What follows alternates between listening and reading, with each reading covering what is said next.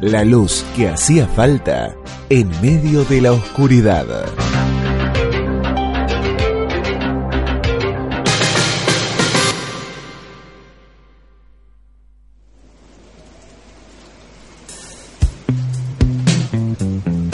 El mundo está lleno de afirmaciones, de falsas verdades y sobre todo de pocas ideas. Ya ves, amantes otra vez, por eso es que hoy llovió. Juli te propone una serie de preguntas que componen la editorial del día. No las critiques vos.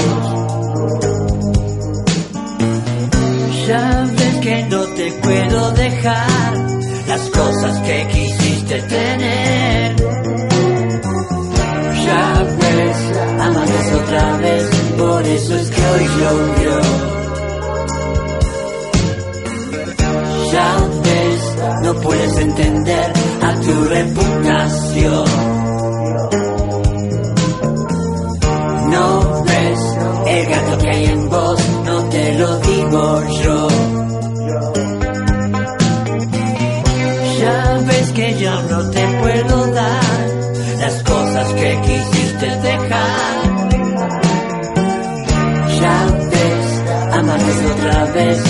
Eso es que hoy llovió.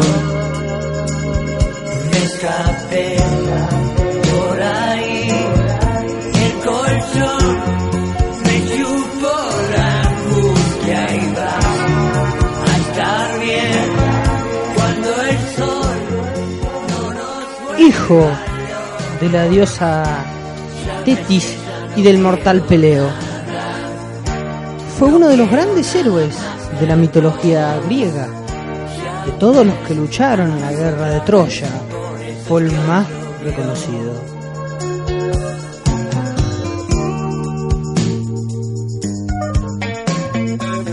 Su papel en la guerra fue decisivo para la victoria de los griegos, pero eso no significaba que pudiese asistir a la caída de Troya.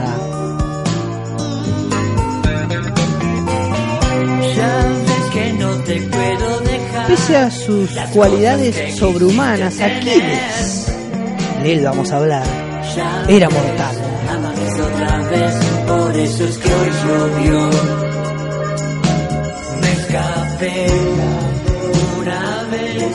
Su muerte fue anticipada. Y al contrario que otras figuras como Heracles, lo que conocemos como Hércules, no le esperaba la edificación, sino una vida de desesperanzas en el mundo de las sombras. La extrema fortaleza, crueldad, arrogancia y belleza de Aquiles se convirtió en el prototipo de todos aquellos que quisieran pagar por vivir una vida ilustre, peligrosa y acelerada. Este tipo de vida siempre conlleva una muerte prematura, tal y como muestran los ejemplos de Alejandro Magno, conquistador macedonio, que admiraba al propio Aquiles. Empecemos con esta historia. Al principio, tanto Zeus como Poseidón cortejaron a la encantadora hija de Nereo, Tetis, dios del mar, pero como debido a una antigua predicción del hijo de Tetis superaría a su padre y se convirtió en esposa de Peleo, rey de Fitia, en Tesalea. Durante su magnífica ceremonia de boda se sembraron las semillas de la guerra de Troya cuando Eris, la diosa de la discordia, arrojó una manzana dorada sobre los invitados. Iba destinada a Hera, que era justamente la diosa más bella, pero Atenea y Afrodita iniciaron una pelea con ella para dilucidar quién merecía la manzana, siendo Paris, el príncipe de la corona de Troya, el que juzgó finalmente, a petición de todos, con un resultado desastroso. Tetis sabía que su hijo se convertiría en un destacado héroe, pero también sabía que no llegaría a alcanzar la madurez. Con todo el amor que le podía dar, hizo cuanto pudo para cambiar su destino, hasta bañar a su hijo en las aguas de la laguna Estigia, que conducía al Averno para hacerle inmortal. La inmortalidad. Un sueño, quizá. Y casi lo consiguió. Pero cuando sumergió a su pequeño en el agua, el talón por el que le sujetaba quedó fuera del agua. Y eso le provocó que siguiese siendo mortal. Finalmente fue el talón de Aquiles, el elemento fatal para el héroe. De acuerdo con otra interpretación ante el estupor del padre del pequeño Tetis, trató de hacer inmortal a Aquiles acostándole sobre fuego durante la noche y frotando su cuerpo con ambrosía a diario. Como verás, el tema de la inmortalidad no es de hoy. No soy el único loco que lo piensa. Aquiles fue educado por el sabio centauro Cirón, que ya había instruido a otros héroes. Entre otras cosas, Aquiles recibió una formación intensiva en la carrera, algo que le iba a ser de gran utilidad para el campo de batalla. Debido a que Tetis sabía que Aquiles corría peligro de morir en la batalla, le envió a la corte del rey Licómedes en la isla de Scrios, donde se ocultó bajo la apariencia de una joven durante unos días. Sin embargo, esto no evitó que aún así tuviese un hijo, Neoptelemo, con Deidamatías, qué nombres complejos, hija de Licómedes. La estancia de Aquiles en el refugio no duró demasiado, cuando los griegos decidieron partir hacia Troya para rescatar a Helena. Artemisa rechazó proveerles del viento necesario a menos que el comandante griego, el rey Agremenón de Micenas, le ofreciese a su hija Ifgenia. Agamenón convenció a Ifgenia para que acudiese al puerto de Aulis, donde se encontraba la flota, con la promesa de casarla con Aquiles. La llegada del héroe tuvo que ser planificada con mucha astucia por Odiseo, Ulises, que llevó a cabo la tarea con gran entusiasmo. Escondió algunas armas entre las joyas que había en las habitaciones de las mujeres en el palacio de Licómedes. Entonces acordó que habría un sonido de trompetas para dar la señal de alarma, momento en el cual una dama, que sería Aquiles disfrazado, tendría que acudir a recoger las armas. Aquiles confirmó su reputación de guerrero despiadado e indestructible casi de inmediato en cuanto llegó a Troya. Los troyanos sentían miedo cada vez que lo veían aparecer en su cuadriga con su auriga automedonte, dos caballos inmortales, llanto y balío que podían incluso hablar, tiraban de la cuadriga. Incluso antes de empezar el asedio de la ciudad, Aquiles mató a Cieno, uno de los hijos de Poseidón, que era inmune a las armas ordinarias, por lo que Aquiles optó por estrangularle con una cinta de su propio casco. Le importaba poco, ¿verdad? Troilo, uno de los hijos de Apolo, y Hecabe, reina troyana, murió en una emboscada que le tendió Aquiles mientras escoltaba un grupo de troyanas, entre los que estaba Polixena, cuando se dirigían a tomar agua más allá del recinto amurallado de la ciudad. Este hecho, no obstante, fue uno de los más heroicos en la historia de Aquiles. Durante los diez largos años de asedio, Troya de Troya, los griegos llevaron a cabo diversas incursiones y saquearon a las pequeñas localidades que rodeaban la ciudad-estado. Aquiles jugó un papel principal en esos ataques. Durante una de las incursiones raptó a la bella Briseis, a la que convirtió en su amante. Agamenón, comandante en jefe de las tropas griegas y beneficiario de gran parte del boletín de guerra tomado por Aquiles, también tenía un amante. Criseis le parecía mejor que su esposa Clitemnestra, a la que había dejado en casa, si bien Criseis era hija de uno de los sacerdotes más importantes de Apolo, y para evitar la ira del dios, Agamenón tuvo que devolverla a su padre. Aquiles fue uno de los que más insistieron en ellos, y Agamenón reclamó a Briseis como amante. Como comandante en jefe no podía tolerar que nadie gozase más favores sexuales que él.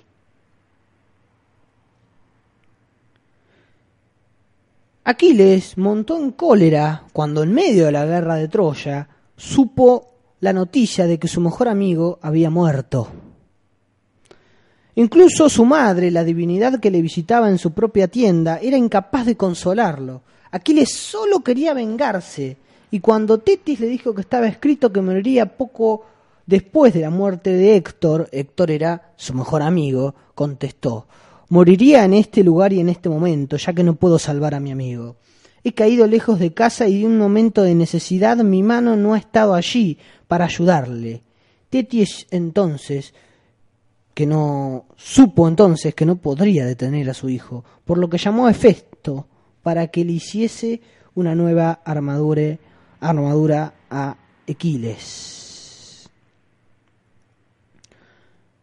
Vestido con su nueva armadura, el héroe se subió a su cuadriga y encaminó hacia el campo de batalla, donde provocó un baño de sangre entre los troyanos.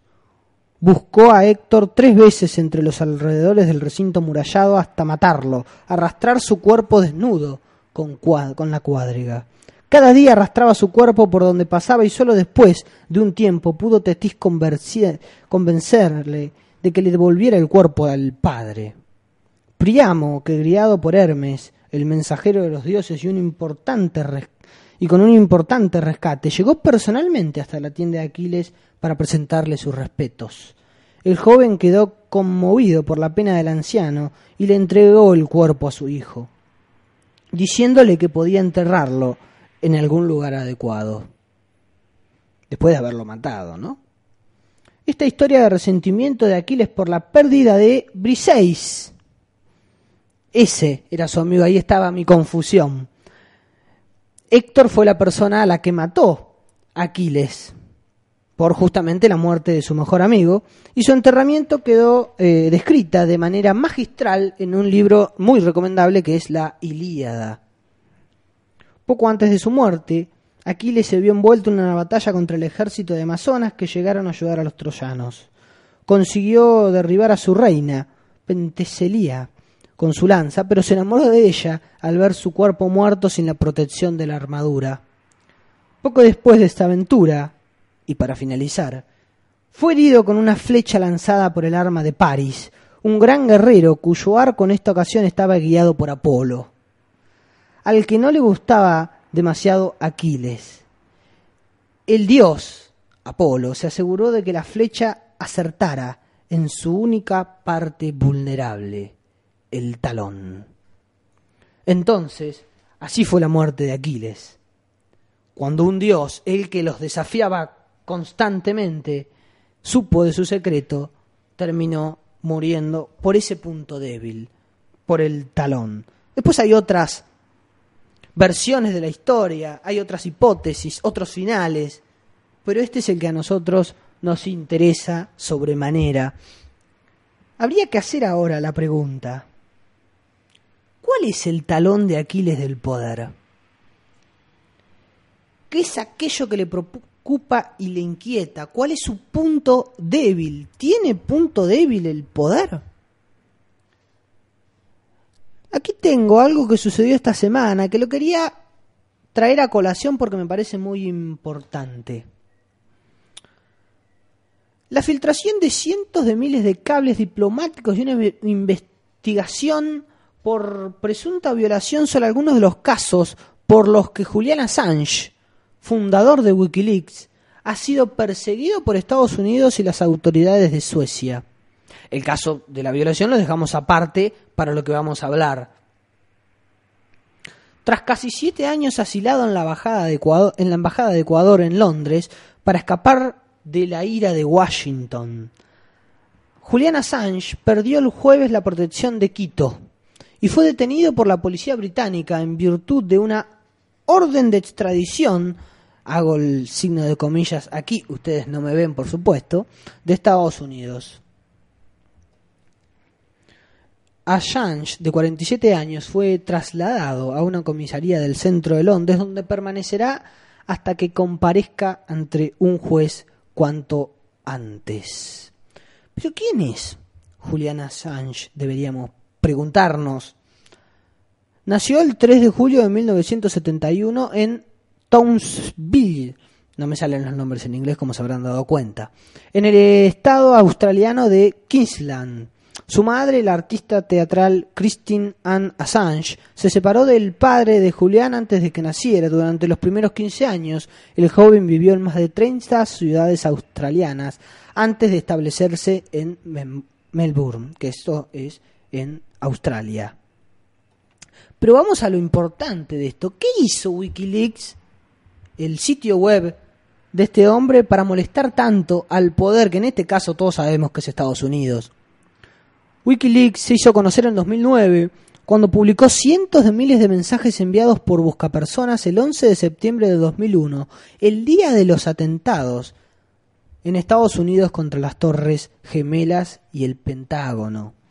La ONG, fundada en 2006 por Julian Assange, permite publicar en línea documentos comprometedores sin poder identificar a quienes los filtraron, porque ya saben qué va a pasar si se conoce quién filtra esas cosas. Poco a poco sus revelaciones se volvieron más explosivas, como cuando filtró un video en el que se ve a tropas del ejército estadounidense cometiendo abusos en Irak, o como cuando divulgó miles de documentos militares sobre Afganistán. En noviembre de 2010, Wikileaks publicó con ayuda de cinco grandes medios internacionales más de 250.000 documentos secretos que revelaban los entresijos de la diplomacia estadounidense. Después del bautizado, del bautizado como Cable Gates, Julian Assange se convirtió en el enemigo número uno en Estados Unidos. ¿Se dan cuenta por qué suceden estas cosas? ¿Cuál es entonces el talón de Aquiles del poder? Pensando, llegué a la conclusión que es la información. Ahí está el talón de Aquiles del poder, sino por qué Assange es detenido. ¿Por qué el gobierno le teme tanto, en este caso, a Ramos Padilla, en una causa, como podría haber tantas? ¿Por qué Lula está preso? ¿Por qué Cristina tiene 10 inventos judiciales, sumado a varios pedidos de prisión preventiva? Porque revelaron los secretos del poder, porque enfrentaron los intereses de quienes se creen intocables, porque le dieron las herramientas a la sociedad para que logre informarse de manera alternativa. Digo, Assange es detenido por Estados Unidos, la mayor potencia mundial, probablemente. Cristina es atacada todos los días por las tapas del medio más grande y hegemónico de comunicación que tiene la República Argentina, que es el diario Clarín. Lula es perseguido por el partido Comodoro Pi, luego fue encarcelado y además la repetidora oficial más grande, tal vez como Clarín o Globo, lo tiene en la mira todo el tiempo. Entonces, ahí está la clave. Ahí está la contraseña, el código que debemos, que debemos tener para combatir al poder. Estos son ejemplos. La información es lo que debemos tener en cuenta a la hora de enfrentar al poder. La información alternativa, no la oficial.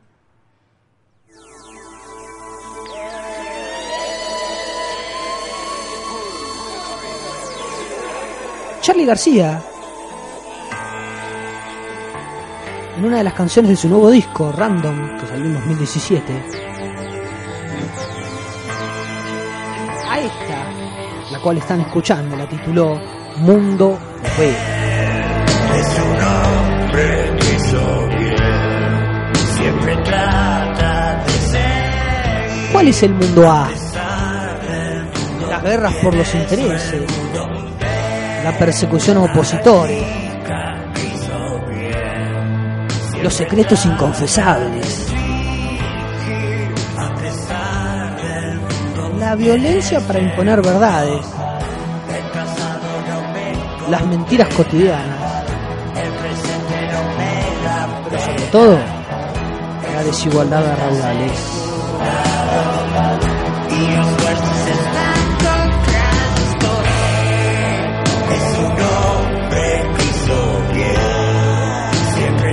Hay que construir un mundo B. Lo supimos conocer. Tiene que volver. ¿Cuál es tu mundo B? Aquí en el silencio no es idioma. Te invitamos a conocer la información alternativa. Te invitamos a hacer los mapas. A jugar de ingenieros. A tener los planos listos. Para que en 2019, en el caso de Argentina, construyamos un mundo B.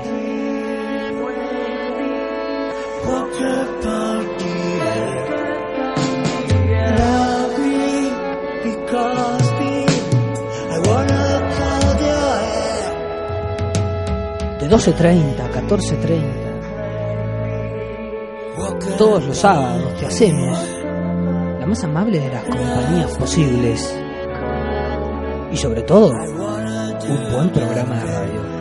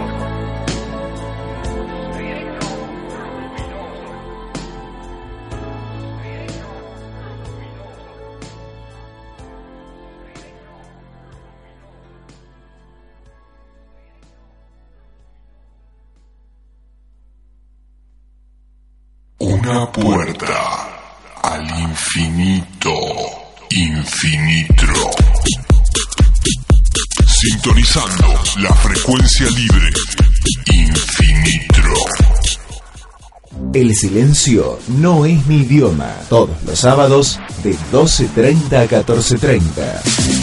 Por la 96.3.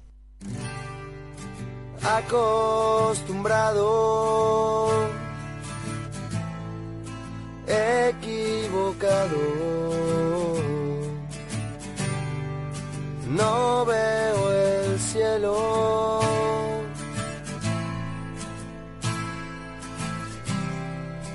Está nublado.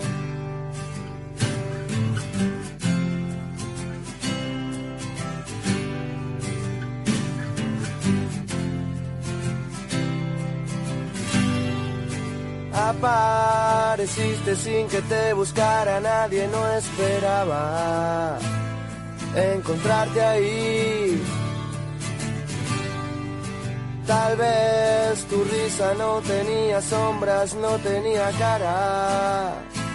Fue todo lo que vi.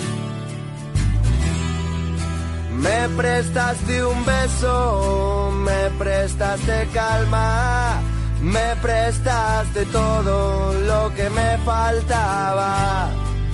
Na, na, na, na. Na, na, na, na. na.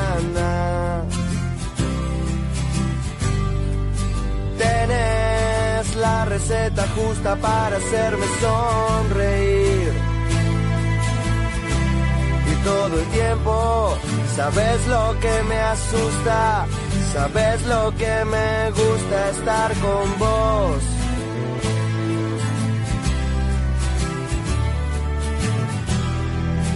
Me robaste el cuerpo, me robaste el alma, ya es tuya la con la que antes cantaba. Na, na, na, na. Na, na, na, na, na, na. Na, na, na, na. Na, na, na, na, na, na.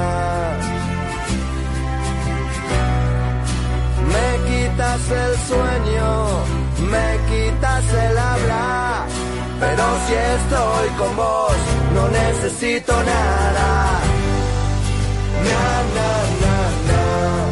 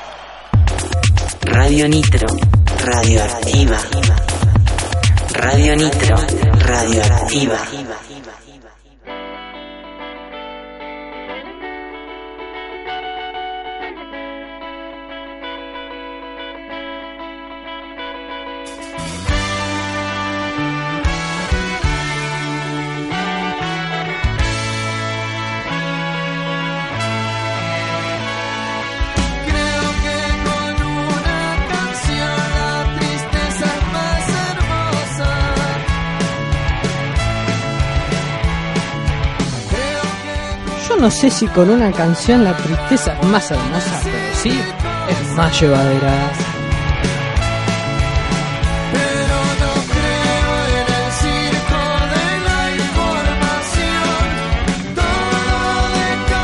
No. Podemos decir mil cosas con una canción detrás, pero hoy elegimos decirte que de 12.30 a 14.30 estaremos la más amable de las compañías posibles.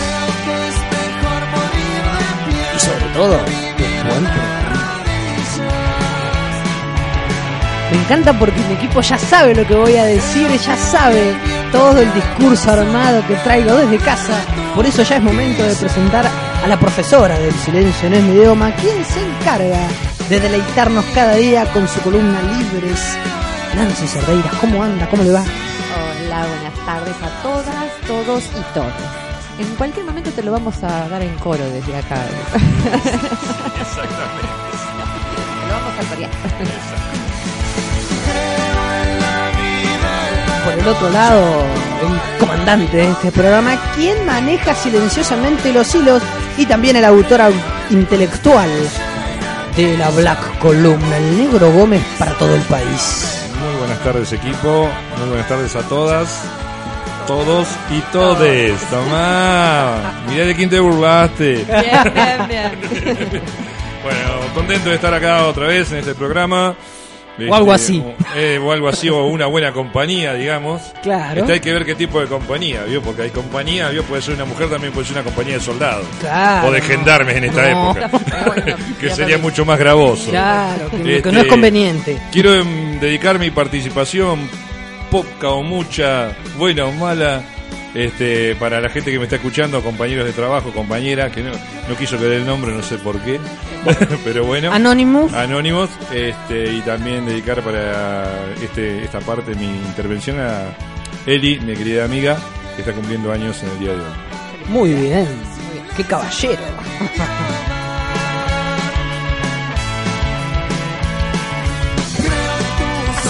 damos por comenzado el programa, el tercer programa de este 2019, si es que las cuentas no me fallan. Vamos a dar algunos chivos, algunos anuncios que nos quedaron debiendo del programa anterior, un minutito, porque viene Juan Grabois. Juan Grabois estará en Tandil, así que vamos a dar los anuncios correspondientes de esta llegada. Va a estar el 17 de abril, si no me equivoco, eh, las 18.30 aquí en Tandil, en el Centro Cultural Universitario, si no, si no me está fallando la mirada, porque tengo poco brillo, en Irigoyen al 620, lo trae el Frente Patria Grande, que estuvo anteriormente aquí Juana Rizabalaga, charlando con nuestros compañeros eh, del Bondi Nacional y Popular. Así que acuérdense, Juan Grabois el 17 de abril a las 18.30 en Tandil, en el Centro Cultural Universitario Irigoyen 662. Y para seguir dando chivos, ya que para eso vinimos, después nos vamos, se vinimos a eso nomás. Vamos a contarles a todos ustedes que se pueden contactar con Liz Sain para materias particulares, inglés, psicología y biología. Clases particulares con Liz Sain, este es el número para comunicarse con ella. 2494 35 20 38. Lo repetimos una vez más. 2494 35 20 38. Muy bien. Yo también tengo chivo, Vale. Es el momento. ya está. No vamos a decir lo que hizo. No, no, no. Más vale no decimos nada. Bueno, ¿les parece que me den un pequeño comentario acerca de la editorial que acabo de hacer, a la cual le titulé ¿Cuál es el talón de Aquiles del poder? Vamos a dar un- una respuesta. Assange sería uno de los talones de Aquiles del poder. Yo le digo la información. ¿Qué les pareció esto? La profe y el comandante. Bien. Las damas Eh, primero. Las damas primero. Eh, talón de Aquiles, sí, todos tenemos un talón de Aquiles. Obviamente que el poder, sí coincido, es eh, que la población se entere lo que pasa en realidad, no lo que nos venden eh, ante los medios eh, pagos por ellos para contar lo que conviene y lo que no conviene. pero en este momento y en este contexto yo no lo vería tan como talón de Aquiles porque tienen esa habilidad para manejar, eh, para tender redes, para lograr esa impunidad que uno está observando que tienen hasta este momento, que cuando son realmente el poder, yo no les encuentro talón de Aquiles. O sea, se, lo- se los ves, pero no sé si eh, se puede actuar eh, y vaya a causar efecto en ellos. ¿Sabes qué creo? Que en estos tiempos neoliberales y donde el poder comanda realmente todos los hilos de este circo y nosotros somos los títeres, hay dos cuestiones que quizá deberíamos reforzar, y parafarseando a quien si no, sino Dolina, el conocimiento y la inteligencia. Me parece que hay que reforzar el conocimiento propio, enfocarse en obtener más información, en buscar eh, alternativas al poder que nos cuenten otras verdades, entre comillas, porque quizá la verdad no exista. Y por el otro lado, la inteligencia en la comunicación, saber cómo decir las cosas, tener tacto, en qué momento y cómo encarar a las personas que quizá están en, en- en la otra vereda en cuanto al pensamiento. Negro. Sí, pero ah, No, diga. No, no, no, no. Pero con respecto a eso, con respecto a la información, eh, en estos momentos, en estos momentos de crisis eh, a nivel país, eh, el común de la población está tan cansada y tan saturada de tanta de tanto dicho y tanto antedicho y tanta política que por lo general se escuda en, en radios o en emisoras donde pasan solamente música. No se quieren no se quieren enterar de más nada. Sí. Es como un mecanismo de defensa ante tanto desastre que no tenés herramientas o crees que no tenés herramientas para cambiar esa situación, eh, está esa forma de evadirse de la realidad. Entonces, eh, la información certera no siempre logra llegar, no siempre logra llegar a... Es un buen tema de debate. Negro, ¿qué opina? Coincido ampliamente con Nancy en ese sentido. También coincido en parte con, con su opinión. Porque eh, la información y la inteligencia son las bases de una victoria.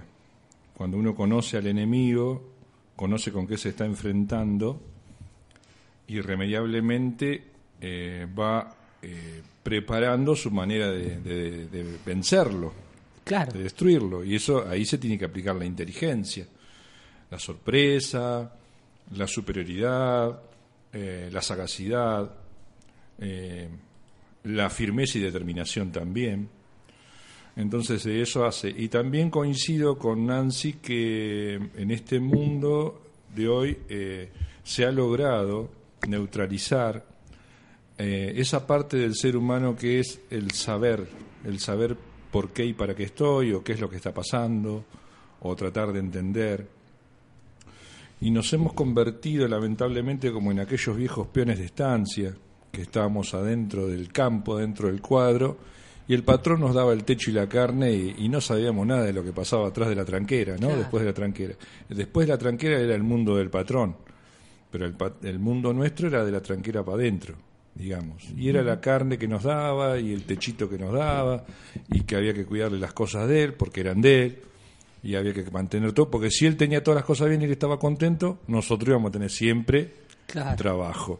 Y vamos a estar es- tranquilos. eh, vamos a estar tranquilos. Y que no teníamos por qué hacernos problemas, porque si mientras él estaba bien, nosotros íbamos a estar ahí, porque no nos había tocado otra cosa en la vida.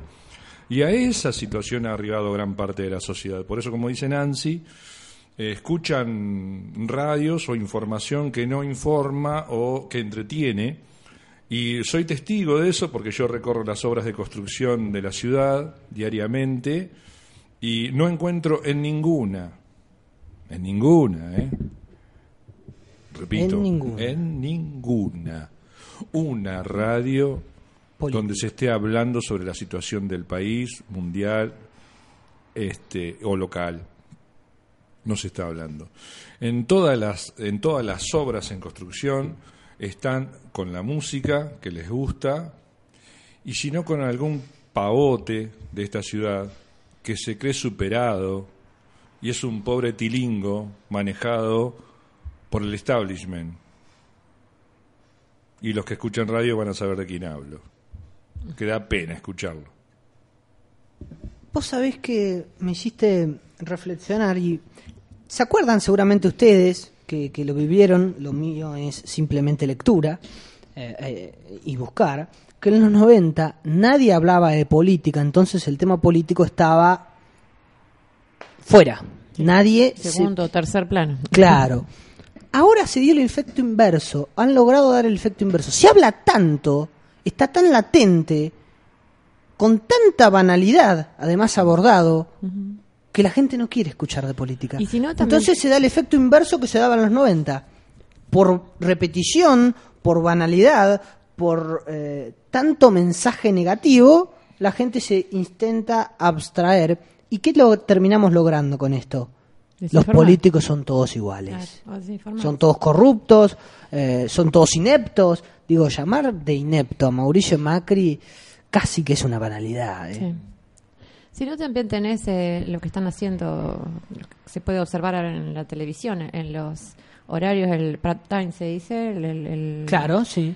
eh, a las 9 de la noche, claro, 10. Cuando están los en, en los en medios, en, en los canales que no pertenecen al gobierno, están los, los obviamente los programas políticos. Eh, y ellos en esos horarios están poniendo eh, programas de entretenimiento donde te podés ser, hacer millonario. ahora Telefe también arrancó por eso, entonces claro. Otro ¿qué va- tilingo. Claro, entonces ahora mm, sí, del moro de haber Eh, pasado de intratables a pasar a quien quiere ser millonario. Y justo es en un año electoral. y justo en un año electoral. Es muy- Eh, muy- lo que pasa es que a diferencia de los 90, a diferencia de los 90, tenemos una diferencia. Una de las bendiciones del kirchnerismo fue el cambiar que se vayan todos, por el hoy es el que se vayan ellos. claro. Porque el que no sabía de política antes, que era más del 80% de la población, decía que se vayan todos. Y hoy en día mucha gente no dice que se vayan todos, dice que se vayan ellos. Bueno, que no venga Cristina, dicen también, en honor a la verdad. Pero ya no dice que se vayan todos, sino que reconocen en el poder político una salida, otro que se plante. Por eso acá es peligroso cómo se perfilan los de la ancha avenida. claro. Esos son peligrosos. Siempre terminamos igual. El tema también es que debo, debo decirlo que la gente que se ha avivado y decir que se basa en ellos, ¿cuánto será en proporción? Es decir, yo creo que la mayor parte de esta población, el 60%, está contaminada y envenenada por un mensaje único que es esto, el de la repetición constante de malas noticias y que subliminalmente, por debajo, indirectamente, te están diciendo, Cristina es una chorra, Macri es un inútil, los políticos no sirven para nada. Hablando de esto, traje un audio para mostrarles. Eh, Juan Grabois estuvo charlando con eh, Luis Novarecio, que como decimos, cuando tiene ganas y se le ocurre, hace muy buenas entrevistas. Esta fue una de ellas. Así que quiero que escuchen eh, lo que decía Grabois sobre su posible candidatura y qué es lo que pasa hoy en día con los dirigentes sociales, que son los que más nos representan, porque vienen de las bases, porque están con los trabajadores, porque los defienden en las calles, en las marchas, en los lugares donde todos tendríamos que estar. Así que escúchenlo y después lo debatimos eh, con Nancy y el negro. Vamos a decir que Juli no está porque por hoy eh, tenía un compromiso y no podía estar. Ya lo estamos extrañando, el optimizador. Por esta vez pasa. Claro. Pasaron cosas, dirá él. A él también le pasan cosas. Eh, entonces nuestro saludo y lo, Eso, lo- Juli. lo- le mandamos nuestro abrazo. Así que escuchemos a Juan Grabois con Luis Novarecio. ¿Qué vas a hacer vos? ¿Vas a ser candidato? No. ¿Decidido? Decidido. Nada, a nada. Absolutamente decidido. Te dice Cristina, quiero que seas mi vicepresidente. La única opción, pero eso es, eh, ¿cómo te puedo decir? Mira, la única opción y además con, un condicio- con una condición, que es que me demuestren científicamente que eso va a contribuir al triunfo. No hay, no hay demostración científica. Bueno, pero te quiero decir, en- eh, por- La encuesta, la encuesta, qué sé yo, que me, que me convenzan de eso, porque además, ¿sabes qué es lo que yo tengo bastante claro? Que en la Argentina, los que venimos de la lucha social somos votos Es decir, eh, la gente, mu- mucha gente, sectores medios sobre todo, se queja mucho de la corrupción. Pero prefieren a un tipo de traje y corbata que hable lindo y que se peine bien y que tenga, que sea todo prolijito, eh, y que por ahí vive en una mansión que a alguien que es confrontativo, que se deja el pelo largo, que no anda tan prolijito, aunque viva en Bulón, digamos, ¿no? Entonces, ah, en Argentina tenemos un poco esa doble moral. Sí, claro. Eh, y yo soy consciente que a mí me tocan las generales de la ley, es decir, que también eh, he hecho, cometido actos de ira, como te decía antes, ¿no? De ira, tampoco tan graves, pero de discusiones muy fuertes, que eso no le gusta a un sector de la sociedad. Entonces, por mis propios defectos y por la discriminación o el prejuicio que hay a los dirigentes sociales, eh, tengo la percepción de que no sería un buen candidato. Es un tema interesante para discutir. Eh, acá vamos a leer lo que nos dice el negro Carlos, que sale al cruce a lo que acaba de, de decir. Dice, los dirigentes sociales no son los que más nos representan. Es una falacia que va de la mano con la de los políticos son todos iguales. Yo me refería a los dirigentes sociales a los que están en la calle, eh, a los que eh, quizá provienen de masas trabajadoras, los representantes eh, de, los trabajadores. A eso traté de referirme, no sé a qué se refería el negro Díaz, que participa justamente de este debate. ¿Qué piensan de eh, esto que dijo Juan Grabois? Y yo le doy categoría de verdad. Es cierto, el tema de la imagen este, lamentablemente pega mucho y forma en- enseguida el prejuicio, hace de que seguimos como, o sea, con lo mismo, como el héroe de pelo corto y de traje y el villano de pelo largo y desarreglado. Creo que el único héroe que tuvimos de pelo largo fue Rambo. Después los demás han sido todos, este, todos bien acicalados, todos siempre. Entonces se ha creado en el imaginario el tipo producido, el tipo prolijo, el tipo que va de camisa y corbata. Eh, e- es natural en, eh, la sociedad. Yo tuve una experiencia hace unos años, me estaban por cortar el gas, como ahora, y en la década del 90. Este, y mm, fui a pagar el gas, eh, junté la plata para el corte y fui a pagar el gas y fui por mis actividades religiosas de aquella época, fui de camisa, corbata y un sobre todo. Parecía un policía de Nueva York. y bueno, y fui a pagar y delante mío había un chico con ropa con ropa de laburo, un poco sucia, estaba haciendo mandados en una moto. Y cuando llega este chico, la señora de la caja le dice, sí, ¿qué querés? No, vengo a pagar, eh, dame, a ver. Le diste el sello, chao, le tiró la boleta, listo. Y llego yo, que estaba en las mismas condiciones que él, y me dice, sí señor, ¿qué precisa? Todo porque estaba de camisa y corbata. Detestable eso. Y, y es, y es así, lamentablemente. Y si vos te levantás con una voz este, mm, crítica o cuestionada, me han llegado a decir personalmente a mí que yo, eh, yo tengo esa tendencia a discutir o a, o a tomar intervenciones con palabras medias duras a veces, este, que, que- que soy una persona conflictiva, que tengo problemas, por decir de esa manera la verdad. Y sí, lo, lo entiendo a Grabois totalmente. Seamos sinceros, eh, sería para nosotros mismos, de verdad, yo me reconozco verlo a Grabois con ese aspecto candidato, eh, verdaderamente me resultaría chocante, es la verdad. ¿Vieron Menem que llegó con las patillas? ¿Y vieron? Después lo picó la abeja, le sacaron las patillas y lo, lo convirtieron en, en Al Pacino por poco. ¿ven? Bueno, Entonces, pero llegó con patilla. Llegó con Con patilla, la patilla sí. Y esa patilla veo. era de nuestro Quiroga, Facundo Quiroga, Sí, era la sí. imagen de nuestro héroe. ¿viste? Y el tipo le dijeron, no, para el establishment le dijeron, no, pará, vas a pegarme más también, onda. también se Entonces- hace todo un estudio de lo que está necesitando la gente en ese momento. En ese momento. Ah, pues, sí. Así que Viniendo veremos, a- que, que veremos qué resultará Sí. en esta, en esta próxima. Veniendo a colación de todo esto, ¿no será que la mayor parte de esa sociedad, excepto un cúmulo de personas muy importante para lo que es el, eh, el espectro político, eh, está colonizada por esta manera de ver eh, el mundo y la vida? Digo, es indirecto, quizá ni se dan cuenta inconscientemente, pero no votan a un tipo que tiene las barbas largas, las patillas, eh, que está ma- mal vestido. Mm. Yo sí lo votaría el negro Díaz, lo votaría. Me encanta el look del negro. Saludo para él. Y acá entonces- saludo también para Marcelo Agra que nos comenta, dice, políticos radicales y economistas neoliberales preparando un acuerdo de precios. ¿Qué puede salir mal? El doctor Agra, eh, Agra conectado con la radio. Está muy bien, hay muchos amigos conectados y eso lo agradecemos. Así que cada comentario que nos digan, estando de acuerdo o no, lo vamos a, a comentar y, y charlar. Estamos construyendo uno- un pensamiento colectivo, así que este, no estamos todos juntos en la misma ventanilla. Claro. Entonces lo que digo es, eh, ¿hasta qué punto estamos colonizados por este establishment? Sacando lo que ya sabemos que no. Los que ya sabemos que han comprendido otra manera de ver la vida, la han aceptado, están de acuerdo. Te lo puedo decir en pocas palabras locales. A ver. Estamos colonizados por este establishment porque la dirigencia local de la intendencia, digamos intendente Lunki para abajo, decidió hace unos años no pagar la luz a su proveedor. ¿Cómo es eso? Tomó la decisión de no pagar la luz. Mira. La luz que se le provee a la ciudad, la cual debe ser paga. O sea que en cualquier momento vamos a estar a oscura- a Eh, oscuras. no, no paga la luz. Más a oscuras que todo. Este. Es, es terrible esto. Sí. Y bueno, esa es la decisión del tipo de patrón de estancia. Esto no se hace más.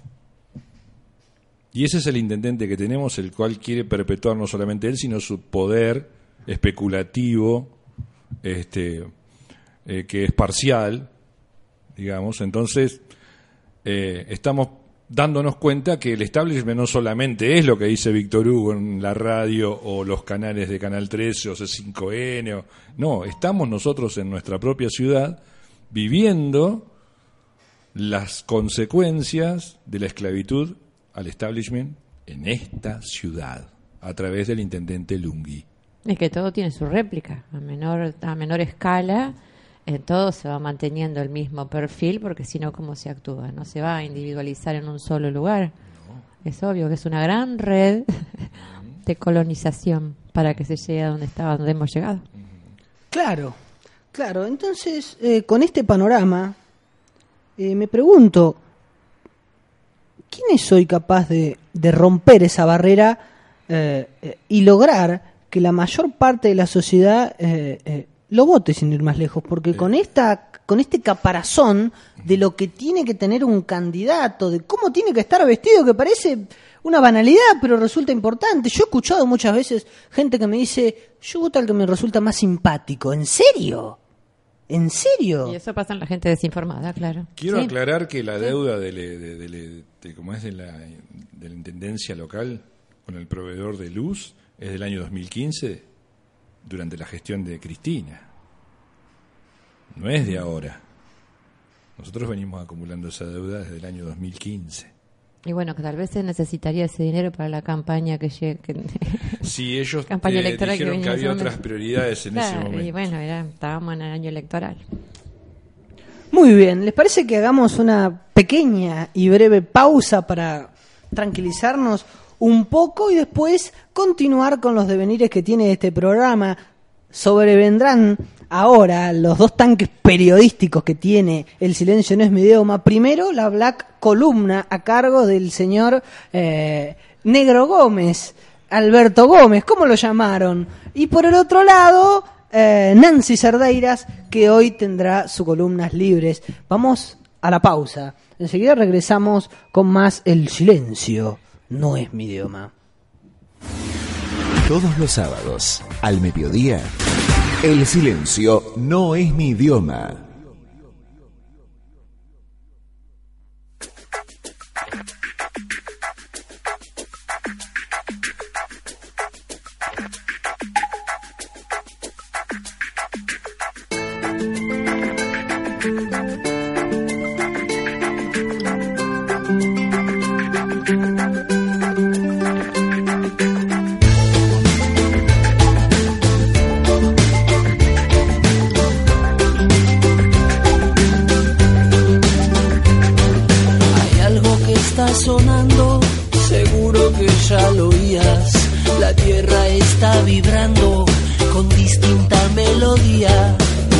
Locos de furia, ni demonios vengativos, ni naves extraterrestres, ni algún cometa perdido. La historia es mucho más clara y tiene también sentido.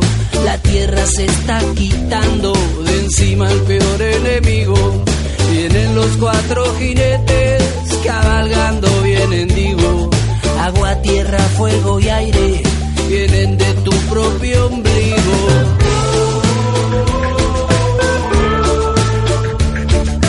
Cosas de la civilización.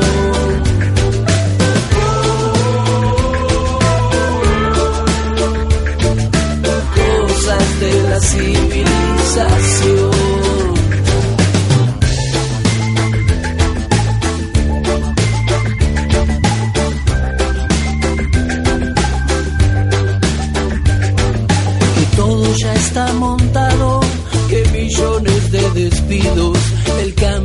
complicado, quizá como nunca ha sido. Anoche soñé con mano y esta melodía cantaba. Alguien encendía un asado, alguien de lejos llegaba.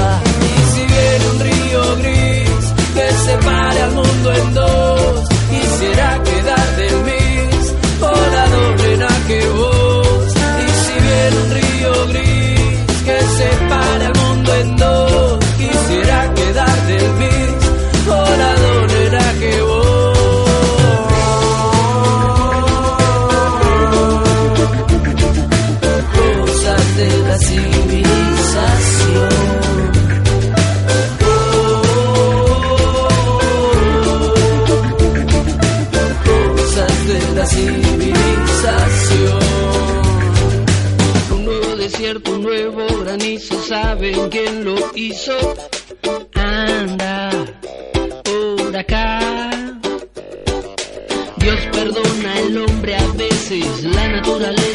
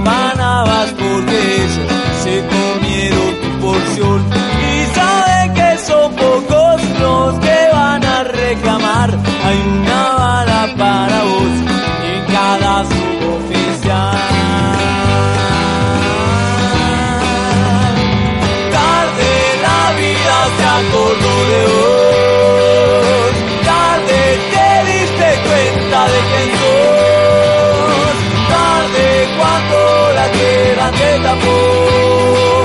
Querer todo el tiempo que le diste a tu patrón.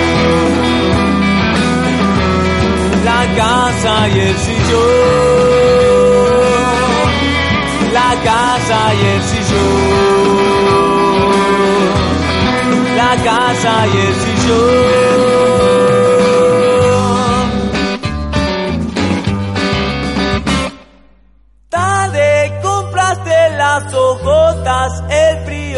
llegó y parece que es más cruel que el invierno anterior. Y dicen que esta vez muchos se van a quedar patinando en la vereda, jugando en su nuevo hogar. Tarde te dijeron que no, que no todo es de verdad, que hay chabones de cartón que viven el metal, que lo que te hace feliz no siempre ha de morfar, que hay uno peor que vos, pero que cobra la mitad.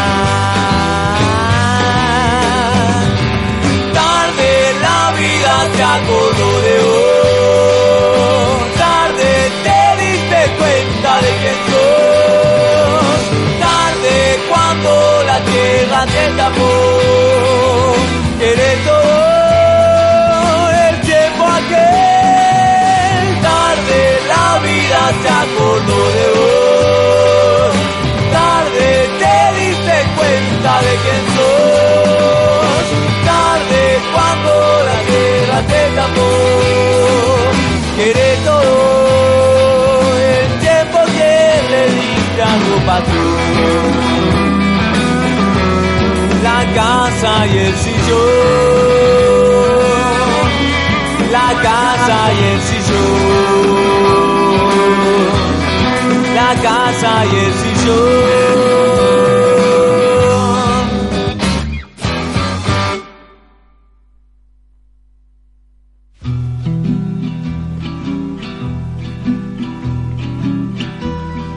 Nada es tan oscuro como parece.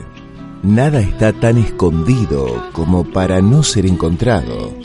Y nada que se diga con responsabilidad puede ser olvidado.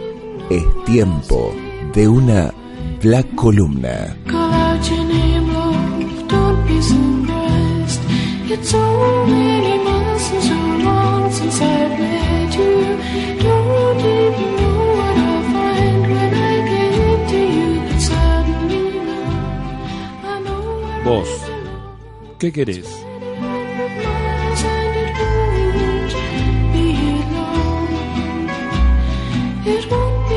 Sentate un cachito, quédate quieto.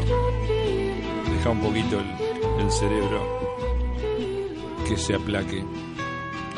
Trata de tranquilizarte y hacer un análisis.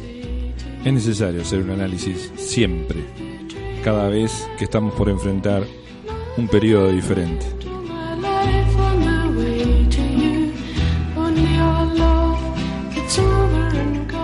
¿Te sentís mejor en esta época que en otros años?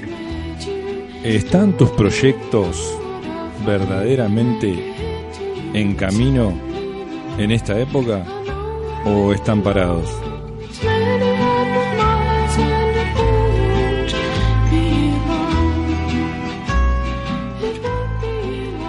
Cambiemos nos ha sacado hasta las ganas de planear. Nos ha apesadumbrado con sus medidas y nos ha tirado un balde de agua congelada.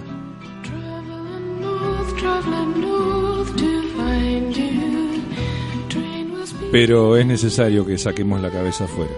Tenemos seres queridos alrededor que esperan también de nuestras decisiones, que esperan también de que esos proyectos otra vez vuelvan a cobrar vida. Por eso te pregunto, ¿vos qué querés? ¿Querés seguir así como venís? ¿O querés volver a recuperar ese ímpetu que tenías cuando había viento de cola, cuando el poder era del movimiento nacional y popular, cuando el obrero tenía derechos, cuando el obrero tenía beneficios, cuando el círculo virtuoso de la economía hacía de este país, por ejemplo, el domingo de los humitos en el barrio con olor asado? ¿Te acordás cuando hablábamos de cambiar el auto, de ese viajecito planeado una vez al año y hasta la locura quizás de volar en avión?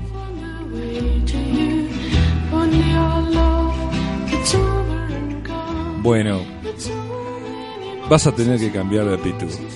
No te enojes porque tu vecino viene con cuatro cervezas a pasar un buen fin de semana. No digas que es un negro borracho. Es un obrero que está gastando su dinero en quizá en lo poco, cuatro botellas de cerveza para pasar un fin de semana bien, un poco alegre, mirando un poco de fútbol o escuchándolo por la radio en esta época. No, no dejes que te limiten. Qué bueno sería que compartieras con tu familia un viaje y no que digas, no, a mí me gusta ir solo porque yo no quiero a mi cuñado, no quiero a mi cuñada, no me gustan los chicos de mi, no me gustan mis sobrinos.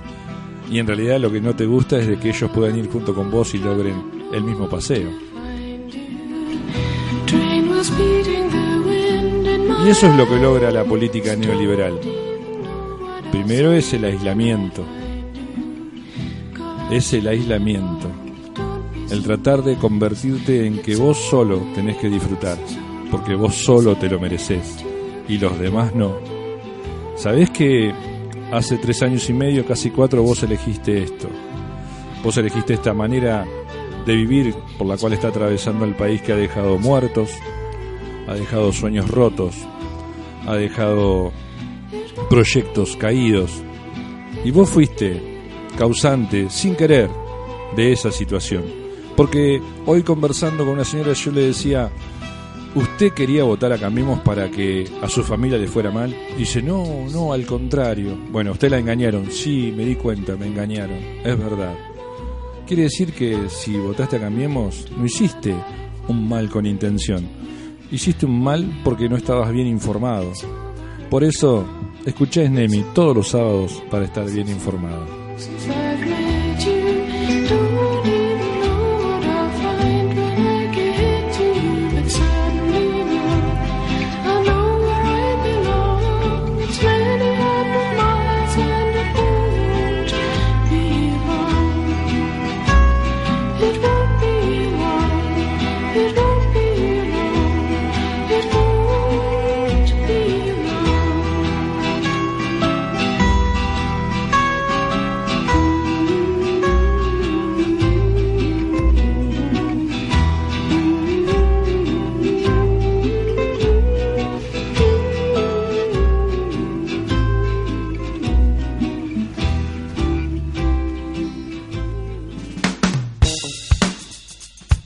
Hay otro lugar, una mirada distinta. Distinta. Un camino alternativo por donde transitar. Todos los sábados, al mediodía, te invitamos a hacer un buen programa de radio.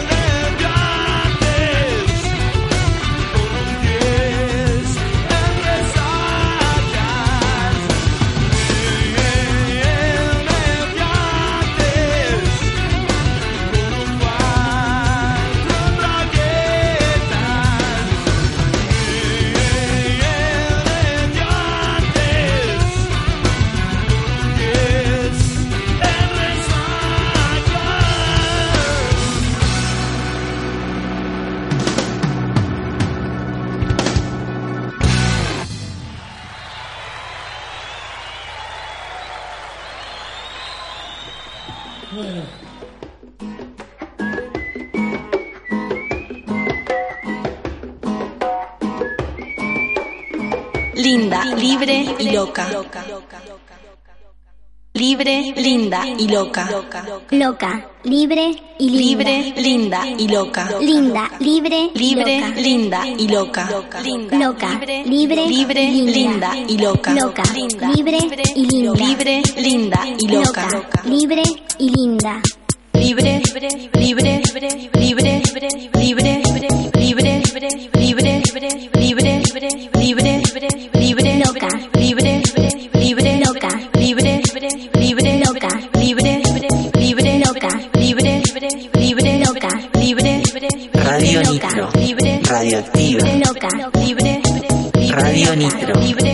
Radioactiva. loca, libre, libre, Radio Nitro. libre, Radioactiva. loca, libre, libre, Radio Nitro.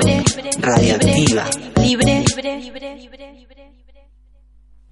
Hoy me levanto otro día siendo mujer. El día que no tengamos que luchar contra la absurda distinción de los géneros, el mundo habrá logrado desplegar sus dos alas. Que era fiestera y su asesino que Nancy te propone repensarnos desde el feminismo con su columna Libres. solo quiero caminar en paz. Deja de chiflar, que nos paren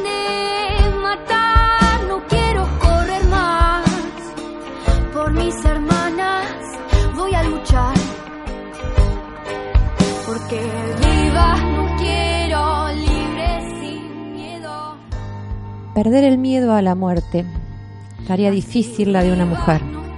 Nos enseñaron a tener miedo, nos enseñaron de castigos y dolores. La mujer viene a sufrir, nos inculcaron y nos lo demostraron. Pero es posible tanto, de tantas maneras y en cualquier lugar. Que mis auroras no mueran más en manos Un estudio de investigación en igualdad de mujeres y hombres publicado por la revista Redacción Tribuna, basada en una metodología participativa realizada con 70 jóvenes de tres loca- localidades distintas, analiza el uso y la experiencia del espacio público por parte de las y los jóvenes desde los condicionamientos de género. Cómo el género influye en la vivencia de las ciudades, las calles y los espacios. La investigación se adentra en las causas de ese miedo y las consecuencias que el miedo tiene para el acceso de las mujeres a la ciudad. Yo soy dueña, aunque todavía no lo entiendas. La hipótesis del trabajo fue, ¿el miedo tiene género? El estudio constata, en primer lugar, que sí, el miedo tiene género. Las chicas viven el espacio público como un espacio más hostil e inseguro que los chicos. Y que esto tiene unas consecuencias emocionales y de restricción de su libertad incomparablemente mayores que las derivadas de las experiencias de los hombres.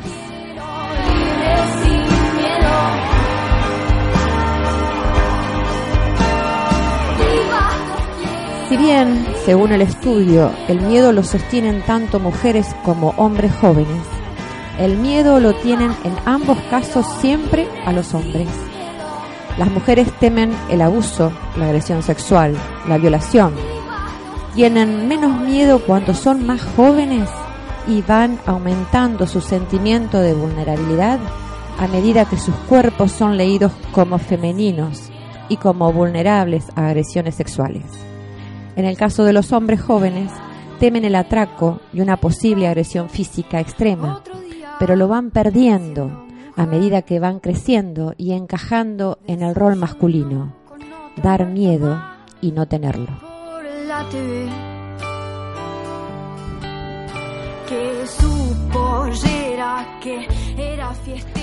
Algunas expresiones de jóvenes en encuestas realizadas en las calles nos cuentan. Una mujer de 17 años. Justamente vas sola por la calle.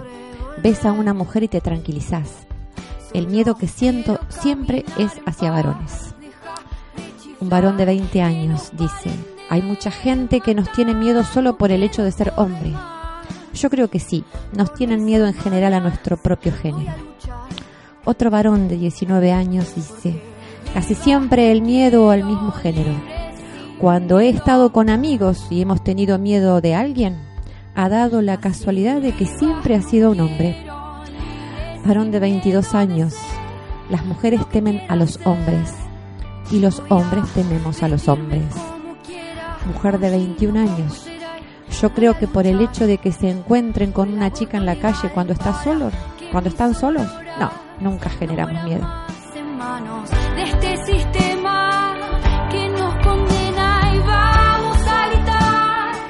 Este estudio indica que existe una socialización y transmisión bien clara de este miedo hacia las chicas principalmente. Las chicas identifican esta transmisión en los límites que les ponen, en primera instancia en la familia y los comentarios que les hacen en, en sus casas, pero también de la sociedad en general. Desde pequeñas se les muestra el espacio público como algo peligroso, no apto para ellas, y donde deben tener grandes precauciones. Les dicen que vayan con cuidado, que no vayan solas, que vigilen que no les pongan nada en la bebida, pero también que no vayan provocando o vestidas según cómo. Pero se percibe, por el contrario, una ausencia de mensajes a los chicos dirigidos a prevenir el origen de la violencia. Juntas vamos a vencer. Lo cierto es que las mujeres no transitamos las calles igual que los varones. No nos apropia- no apropiamos del territorio de la misma manera ni estamos sometidas a las mismas presiones. Por el contrario, vivimos una, una vida con menos derechos y oportunidades como consecuencia de un sistema social y cultural que, además, nos pone en peligro. Una de las violencias más conocidas y lamentablemente más comunes es el acoso callejero.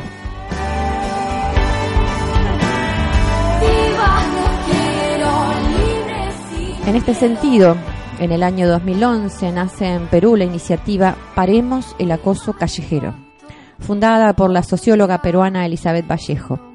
Y entre las actividades de la intención se organizó junto con la organización estadounidense Stop Streets Harassment la denominada Semana Internacional contra el Acoso Callejero, ya que es uno de los aspectos culturales que más ruido causa en América Latina muestra del machismo que aún reina en la región, pese a los avances en estrategias y medidas de igualdad en el mundo.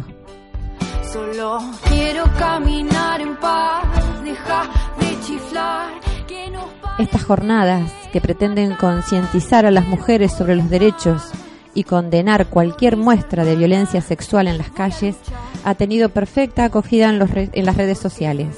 Hasta el momento se contabilizan más de 50 iniciativas o campañas. Se han organizado conferencias y protestas en las principales universidades. El asedio o acoso callejero se define como un conjunto de acciones cotidianas que incluyen frases, gestos, silbidos, sonidos de besos, jadeos, tocamientos, masturbación pública, exhibicionismo, seguimientos de a pie o en auto, entre otras, con un manifiesto carácter sexual que perturba la tranquilidad de una mujer y hasta puede causarle daños psicológicos.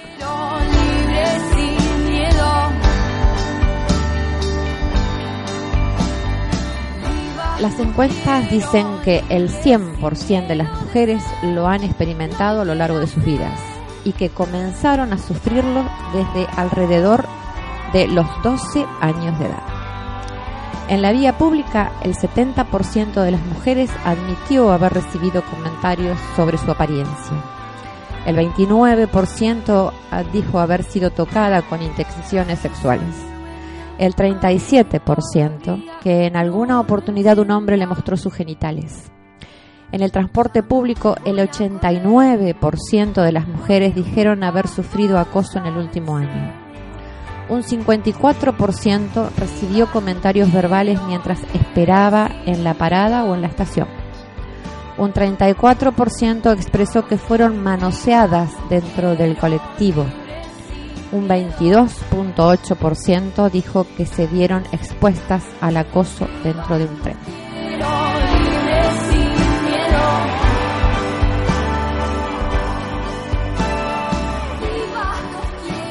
Este miedo en el espacio público implica una restricción de acceso y goce en total libertad a la ciudad para las mujeres, a la vez que contribuye a invisibilizar las violencias que se dan en el ámbito privado y a desproveer de herramientas para hacerle frente.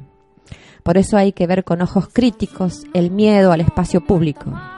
Las agresiones que se sufren y la perturbación y la percepción del miedo no se sitúan al mismo nivel y la configuración del miedo tiene implicaciones que van mucho más allá del temor a las agresiones.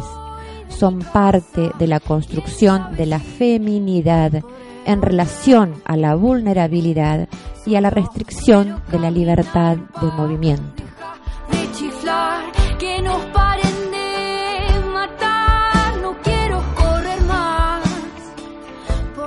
El debate, pues, está en ver cómo se trata el acoso callejero y las agresiones contra las mujeres en los espacios públicos, de forma que se reconozcan como violencias, pero que no implican restricciones de movimiento ni una invisibilización de las violencias que se dan en los espacios privados. Para ello, el Estado debe realizar estadísticas y estudios cuantitativos y cualitativos acerca de las formas de violencias que vivimos las mujeres en los diferentes espacios, porque los transitamos. Debe diseñar y ejecutar políticas públicas que promuevan ciudades seguras en las que las mujeres seamos sujetas de derecho y no ciudadanas de segunda.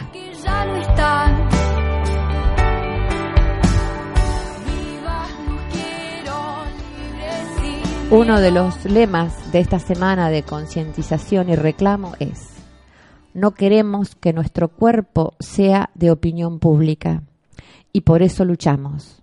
Se trata de nuestro derecho a ser respetadas como sujetas y ya no como objetos depositarios de comentarios acosadores y sin consentimiento por parte de quienes sostienen y perpetúan el machismo.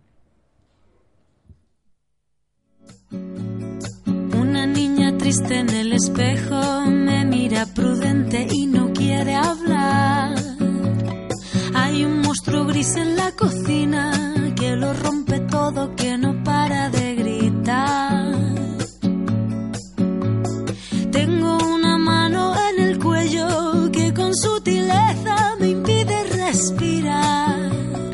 Una venda me tapa los ojos, puedo leer el miedo y se acerca. Las cuerdas que ensucian mi voz al cantar. Tengo una culpa que me aprieta, se posa en mis hombros y me cuesta andar. Pero dibujé una puerta violeta en la pared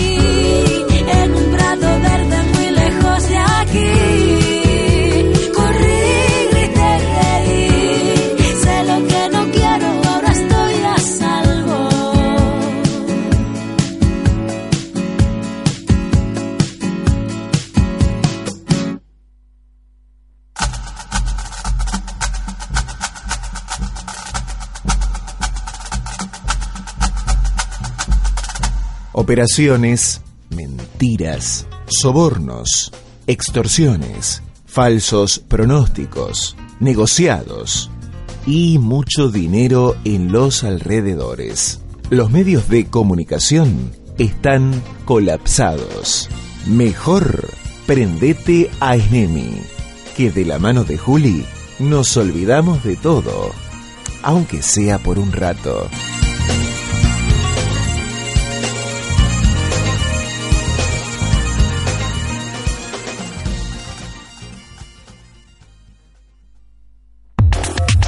Radio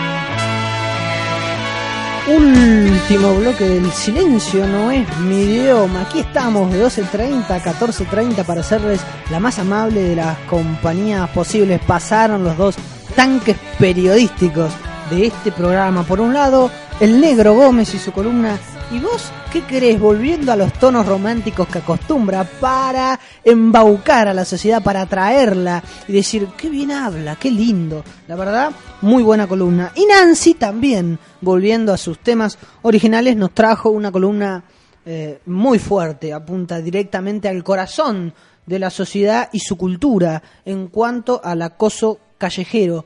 ¿Por qué las mujeres no pueden vestirse como quieren y los hombres sí? ¿Por qué un tipo le tiene que tocar la cola a una mujer? ¿Qué es? ¿Superior? ¿Por qué razón? Bueno, de estas cosas estuvo hablando Nancy.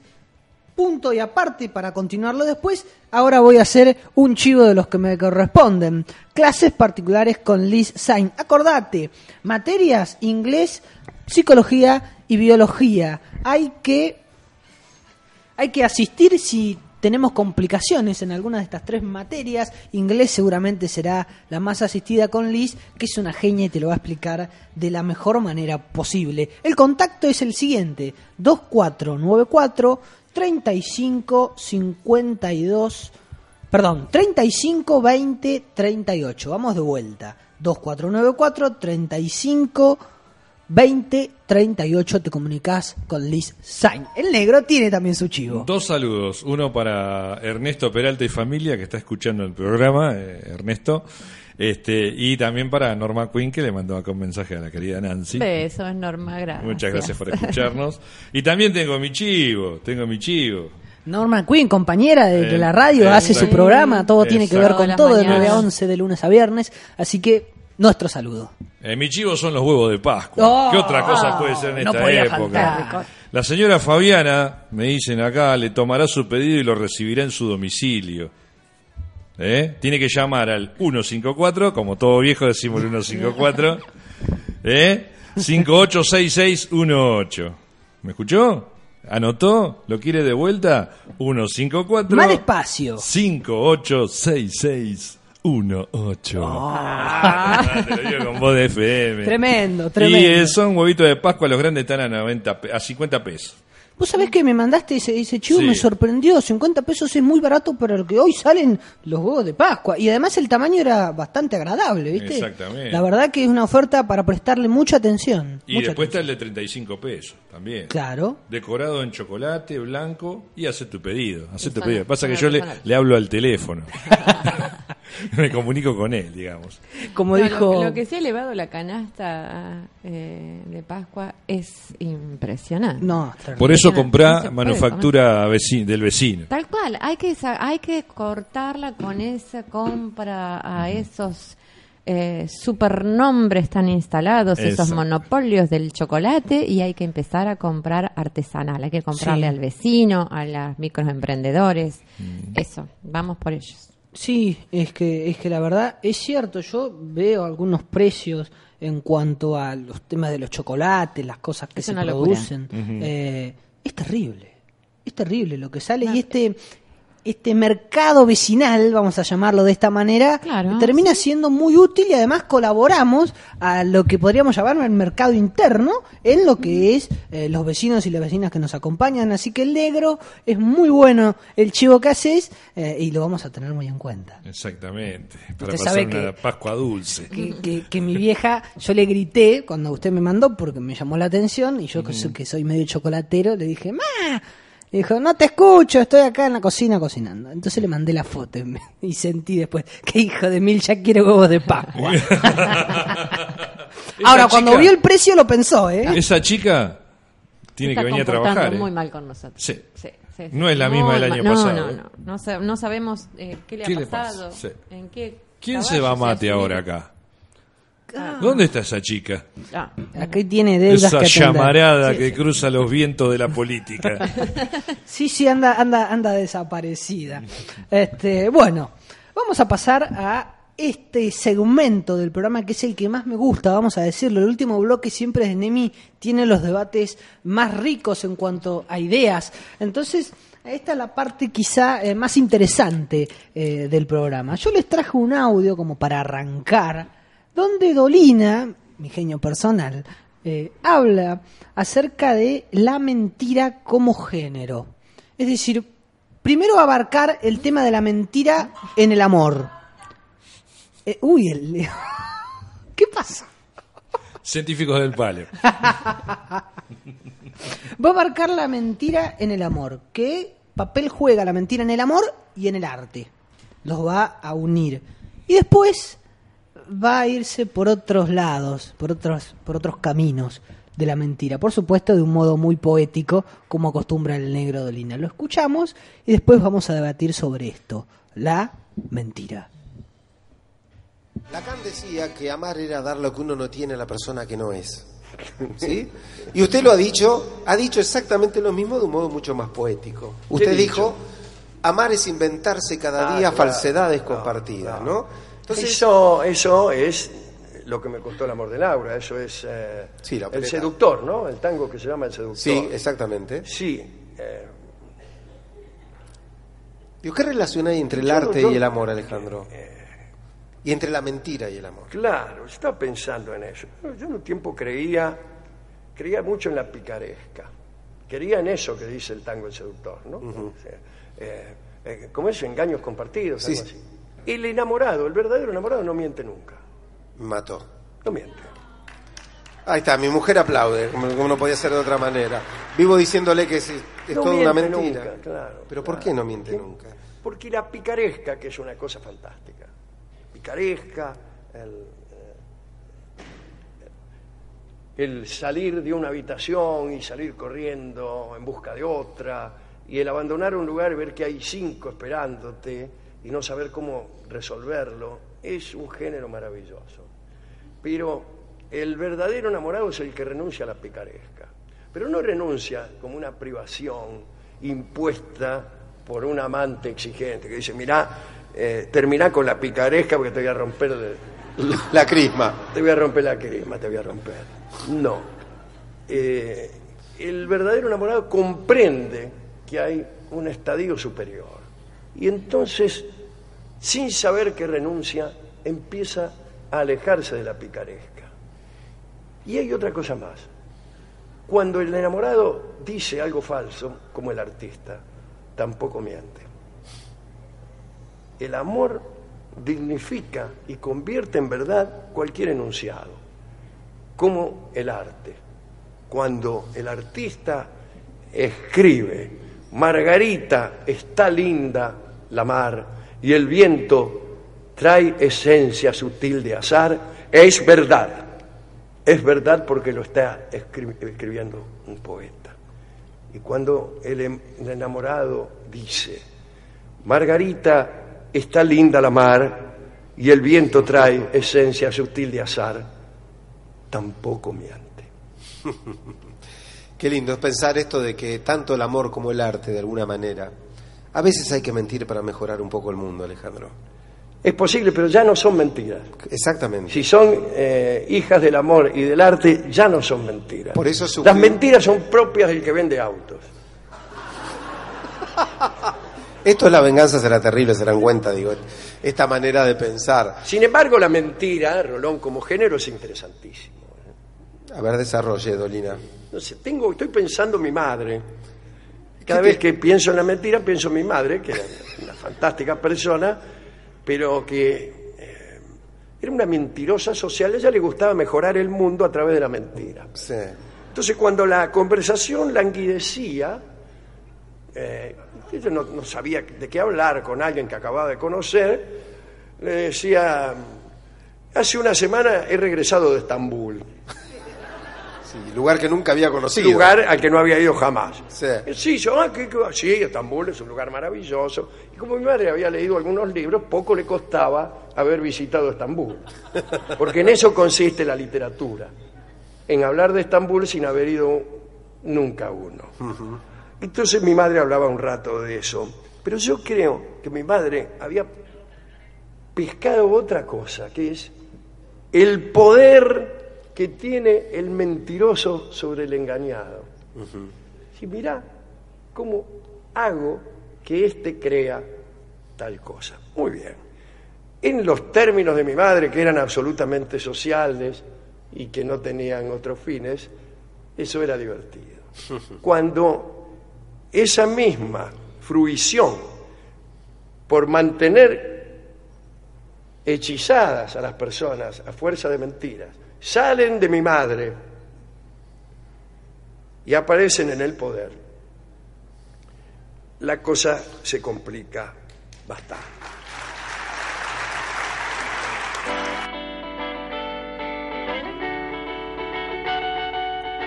A eso trataba de referirme yo con el conocimiento, con el valor que tiene el conocimiento.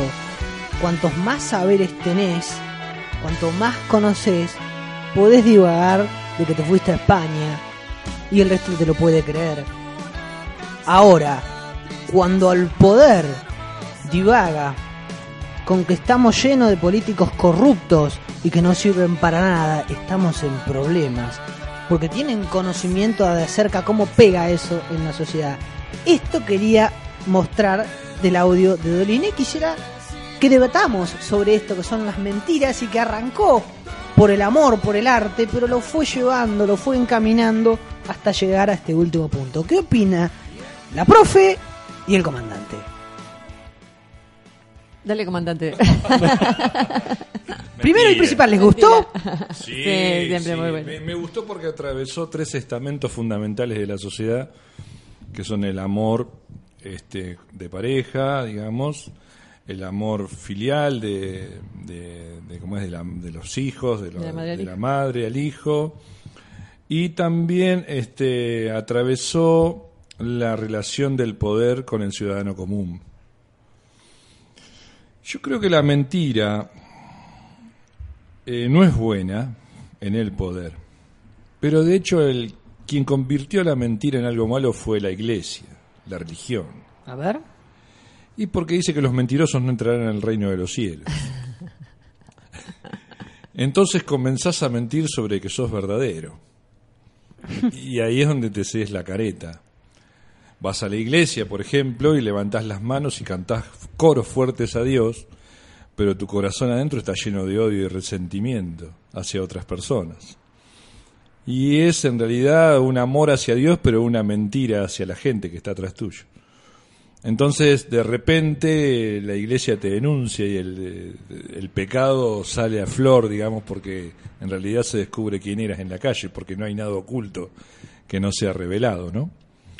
Y la mentira se convierte en una culpa y no la posibilidad de demostrar quién sos, que tenés esas limitaciones, que tenés quizás esos odios producidos por diferentes circunstancias de la historia de tu vida.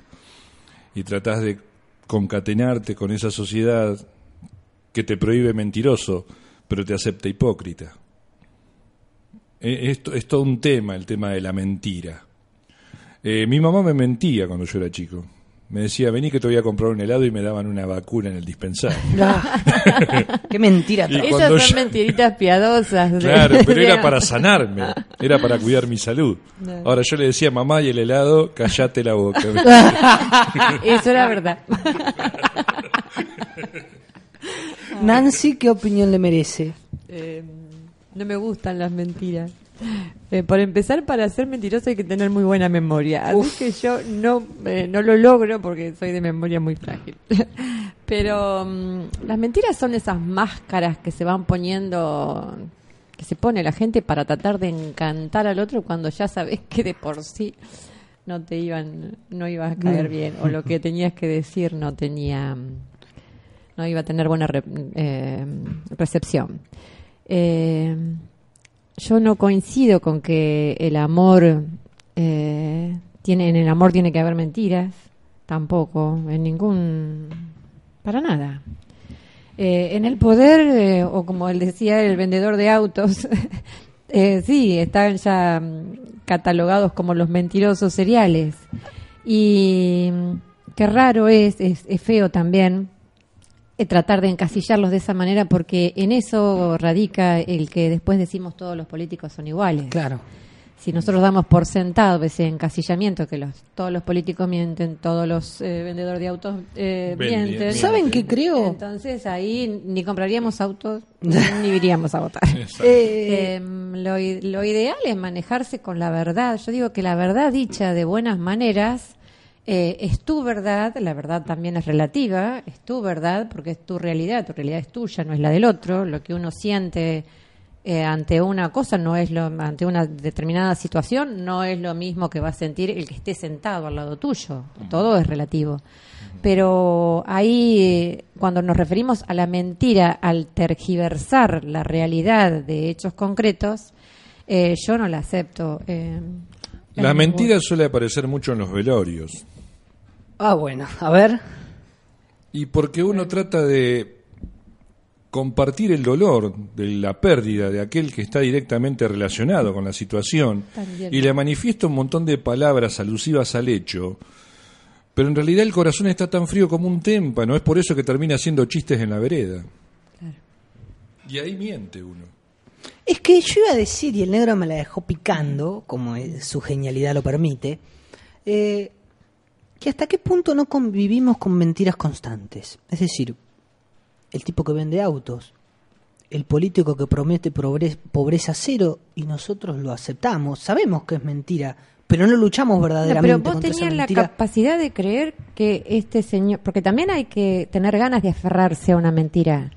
Eso es distinto ¿quién a lo que digo? podía eh, creer a Macri que te iba a dar pobreza cero? Evidentemente un 51% lo creyó. Bueno, Ahora eh, bien, decidieron no creer quería- en esa mentira. No quería llegar a ese punto, sino que digo, en la campaña electoral todos tenemos un par de mentiras aceptadas por los políticos que nos dicen.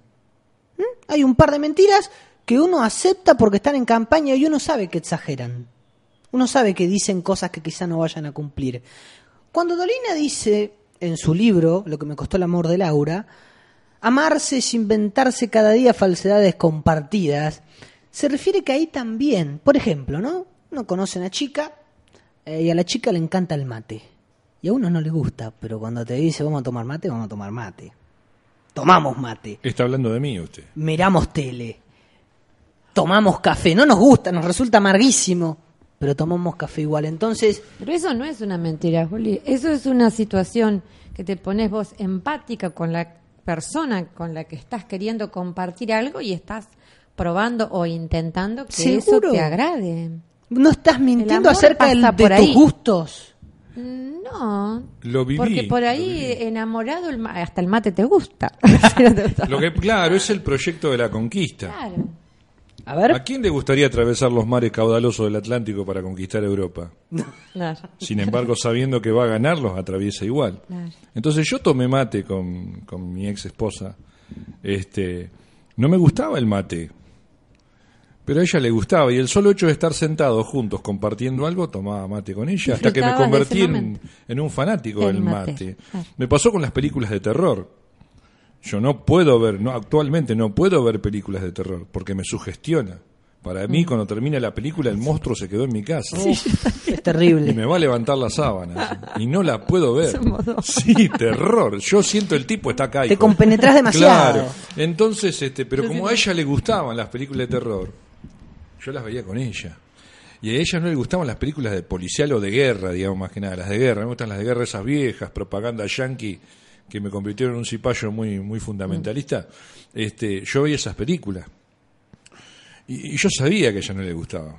Pero ella la ponía la cara de sonrisa, es más, opinaba por ahí de, la trama. Y, y se la bancaba bien. Y era ese conjunto de falsedades. Ese compartir. no Claro. son falsedades. Es Que no es lo mismo, no es lo mismo que falsedades que mentiras. No. Hay, que, hay que separar. La falsedad la implica, implica para mí, es decir, enmaquillar un poco lo que a vos te gusta y negociar lo que no te gusta. Es decir, aceptar cosas, como vos decís, en la empatía eh, eh, con el otro. Ahora, la mentira es distinta. Claro. La mentira es distinta. La mentira implica saber que algo está mal y comunicarlo igual. Y eso es lo que hace el poder. Tener conocimiento absoluto de que estás generando una maldad, que estás generando un, da- un daño, pero a costa de tal o tal cosa, llamémoslo intereses, lo dice igual. No, es lo, mi- no tiene el mismo catálogo la falsedad en el amor o en el artista que la mentira en el poder. Es decir, el poder transforma una falsedad en mentira. Hubo un señor que dijo, si yo decía realmente lo que iba a hacer, no me iban a votar. Vamos a decirlo con nombre y apellido, el señor Menem. Hace muchos años. Entonces, Todos lo dijeron. eso- Macri dijo lo mismo. También. Ah, también. Ah, no, no lo escuché que lo haya. ya, que se haya sincerado de esa De hecho, manera. se asocia esa frase al menemismo, digamos. Claro, claro.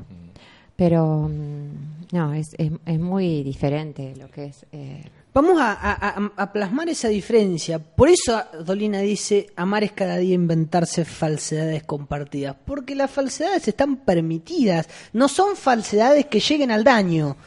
Me parece Eh, que tiene más que ver con otra, con otra cuestión que... Hay que- una especie de desconfianza en la relación continua. Hay una especie de desconfianza ¿por qué? porque uno trata de producir agrado en el otro, entonces tiene miedo de que el otro esté en una situación de desagrado con la convivencia diaria. Entonces uno, si le gusta el mate, le se va el mate, si le gusta la comida sin sal, lo va armando y va... No, no digo que eso sea una falsedad, pero sí es cierto que hay como una continua lucha por tratar de llevar bien esa relación. Y es eh, muchas veces hacer cosas que uno no quiere. Claro. Entonces ahí creo que Pero radica la falsedad. Por ahí a uno le gusta salado. Pero- Y, bueno, pero como él Pero le- la falsedad, perdón chicos, le im- implicaría, en una relación, hablemos de relación de pareja. Ah, bueno. En una relación de pareja, obviamente que uno va cediendo y va por ahí va cambiando hábitos o por ahí va eh, teniendo ciertos permitidos dentro de una pareja que creo que es lo normal. Eh, pero eso no signi- falsedad sería si yo, por ejemplo, eh, viene mi esposo de, de trabajar y a él le gusta tomar mate y yo sería falsa si yo le cebo el mate y por dentro lo estoy recontra Ah, claro. insultando. Pero si a mí no me cuesta nada cebarle un mate y lo hago con agrado, por más que yo no tenga la intención de tomar mate a esa hora, eso no quiere decir que estoy falseando la situación. Lo estoy haciendo porque eh, está, lo considero no loable, pero lo hago porque me gusta o porque es parte de la convivencia. Quizá el término falseamiento de los sentimientos son cuando uno está haciendo realmente algo que está estás puteando por dentro porque decís, ¿para qué, cuerno, estoy haciendo eso? Eso es falsear una situación. Pero después poder ponerte en el lugar del otro, del que convive con vos y llevar una relación armoniosa porque te ¿Qué gusta. nombre tendría? Empatía. Amor. Ah. Toma, toma. En tu propia cara. Claro, el, el en la problema- pera, en la yo pera. creo que también el problema, y acá nos metemos en un tema áspero, es que, es que la, Mm. la mentira está, está asociada totalmente, como decía el negro, a un mal, ¿no? En la moralidad de la sociedad. Y la sinceridad es per se una virtud. Es decir, ser sincero es una virtud. Ahora, no siempre, porque Y un- Grabois. Para Grabois ser sincero no es una virtud. Hay un, hay un, un hilito muy corto, muy fino entre la sinceridad y la crueldad. Yo le decía el otro día al negro en forma de halago que él sabe muy bien cómo decir. Es decir, perdón la redundancia, sé pedir fiado, digamos. convertir esa sinceridad en algo que se pueda escuchar. ¿No? Pero todo depende de las palabras que utilices. Claro. Yo te puedo decir eh, lo mismo y puede ser, resulta sincero o, o genuino si te lo estoy diciendo, pero cuando esa sinceridad le, le adosás, le sumás la maldad, eso es crueldad. La premura de la situación le da eh, gravedad a, los, a las exclamaciones, a las palabras. Porque no es lo mismo que por ahí yo te diga, mira, a mí me parece, qué sé yo, que tendrías que lavarte la cara y peinarte todos los días. Y otra cosa sería de que estamos por entrar a un lugar que yo te invité y te diga, che, no te bañaste. Eso es terrible. ¿Me entendés? O sea, es por la premura de la situación que uno va este, dándole una intencional, intención o una este, fuerza a la expresión. Hasta la entonación. De Hasta la palabras. entonación, claro. Guarda, guarda que te agarre el auto. Vos le podés decir, mira, me parece que si vos cruzás de esta manera, el auto que está viniendo y está a menos de un metro tuyo, podría- te estaba hablando, salí de abajo del auto. No, creo que Dolina también habla con respecto a la palabra. A mí no me gusta decir malas palabras en público, pero con la palabra boludo. No es lo mismo decir, ay, qué boludo, me olvidé de cosa, a decir como insulta, boludo, a decirle a una persona. Es la misma palabra, la Con entonación. diferente entonación. y cambia. Claro. Discúlpeme que me tomé el atrevimiento filosófico de traer un tema que tiene una, una- rama política, una rama que tiene que ver con lo que hablamos, pero que el, el debate en este caso no, no se manifiesta precisamente, pero saben que, que yo ando por esos temas y a veces me gusta. Lo perdonamos al aire, digamos que vamos a hablar a la salida con usted. Uh. Bueno, muchísimas gracias por habernos acompañado. Primero a la profesora del Silencio no es mi idioma, Nancy Cerdeiras, que hay que felicitarla por la enorme columna que ha hecho. Ah, muchas gracias. ¿eh? Como siempre, un placer venir todos los sábados. ¿Qué le pareció, Negro, la, la columna de, de Nancy? Tremenda la columna de hoy porque es una reflexión de- del diario vivir que persiste con ese machismo, este, digamos, ofensivo, agresivo, intimidatorio.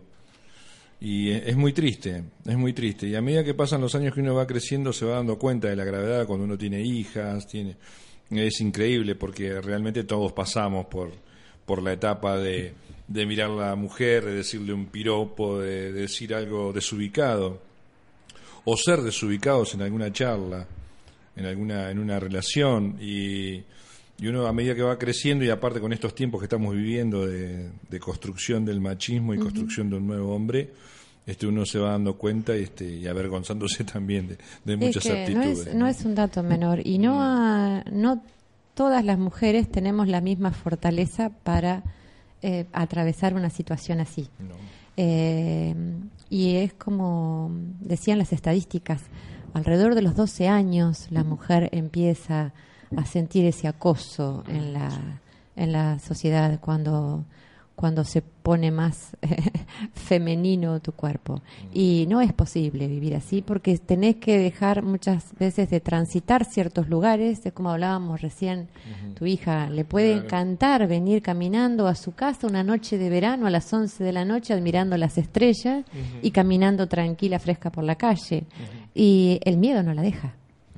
Y las ciudades tienen que empezar a incorporar perspectiva de género en, en, la, en la distribución Claro. de, de los, de las luces, de- en el cuidado de las plazas, en el, en el cuidado de los eh, terrenos baldíos, hasta dónde llegan los micros en los barrios más alejados. Hay un, hay un trabajo bastante arduo por hacer en una ciudad que, como la que yo pretendo que sea una ciudad amigable eh, para la mujer. Vos sabés para las que- mujeres, para las- no nos olvidemos de las disidencias también, que también la pasan muy mal. Eh, y no es posible que, o sea, nos tenemos que cuidar un montón de cosas y también de caminar por las calles. Eh, Vos sabés que eh, ayer Gabriel Rolón, que asistía a su espectáculo, después de la muy linda fiesta que tuvimos por la presentación de la programación de la radio, que, hay que decirlo, fue extraordinaria, muy linda, eh, muy confortable. Estuvimos ahí justamente con algunos compañeros de, esta radio, eh, justo con Norma Quinn, que nos mandaba este mensaje. Y yo quería decir que Gabriel Rolón en su espectáculo dijo, hay pequeñas frases que quizá pasan desapercibido en el momento, pero que después son incorporadas y vivimos reproduciendo esas frases. Por ejemplo, una mujer de 12 años, arrancando su vida quizá, pasa por un lugar y un tipo le grita, te hago cualquier cosa, te hago. Esa frase después repercute y la chica ¿qué hace? Cruza de vereda. Se Claro, dobla, sí. se va. Entonces hay que, hay que cuidar mucho las cosas que decimos y realmente a mí me, me generó dolores en una, columna así porque demuestra la realidad de sociedad en la cual estamos hoy conviviendo. Un amigo, como que yo decía, al cual no voy a dar el nombre, eh, siempre cuestiona el cómo se viste la mujer, pero nunca el cómo se viste el hombre. Ujú. Entonces, que la mujer tiene que vestirse de acuerdo a cierto tipo de agenda que nosotros tenemos y el hombre puede andar si quiere en cuero por la calle. Pero el de- de- utilizando el sentido común, cuando una mujer va, cuando vamos a la playa y estamos todas en bikini, unas más chicas, otras más grandes, las bikini, más- en ese en ese lugar que tendrían que ser todas las mujeres violadas por unanimidad, porque están en malla. Entonces, ¿por qué no puedo andar con un, el día de verano, no puedo andar con una musculosa y un short por la calle? Porque el hombre puede salir de bermudas y en torso. No es nunca piensan ustedes por salir en short y en torso a la calle cuando están jugando en una plaza que va a venir una mujer y los va a violar. ¿No? ¿Y por qué la mujer tiene que estar atada a eso? Claro.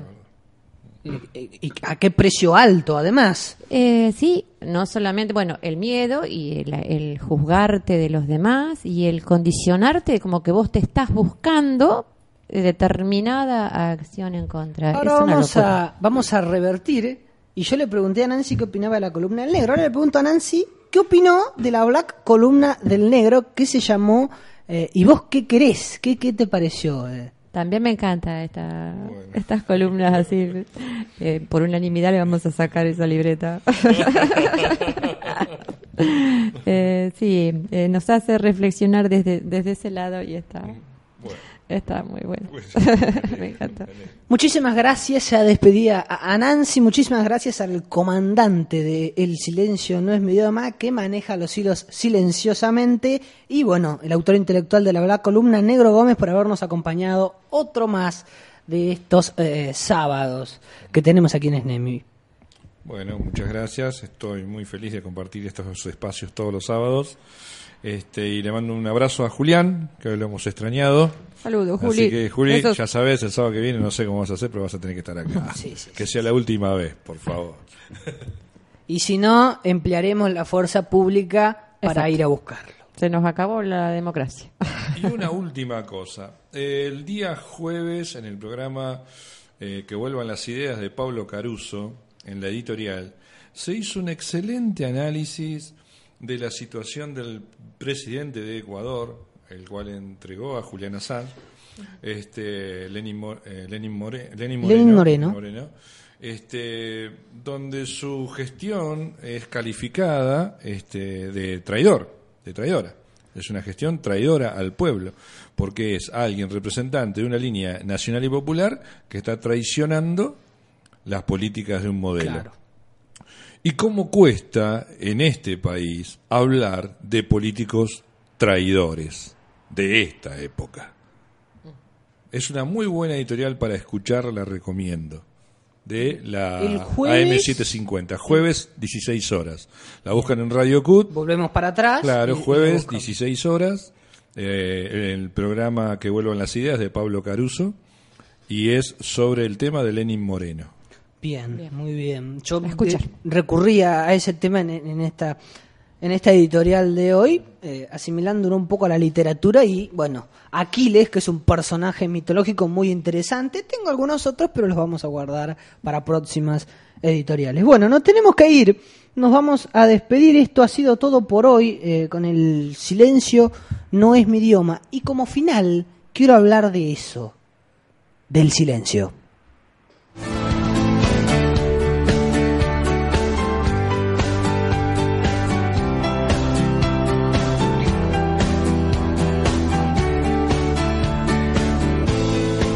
Silencio. ¿Vos estás haciendo silencio?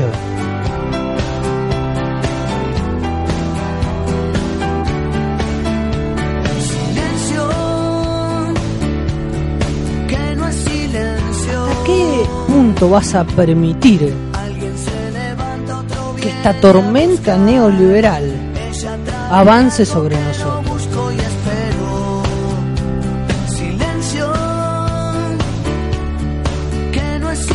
Acerca de vos. Cuando ves una persona que la echaron de su trabajo. Cuando ves que cerró la capital. Cuando ves que cierra Lucayoli. Y seguís en silencio. Espero el Cuando ves cartones en la terminal. Y gente durmiendo arriba de ellos. Y haces silencio.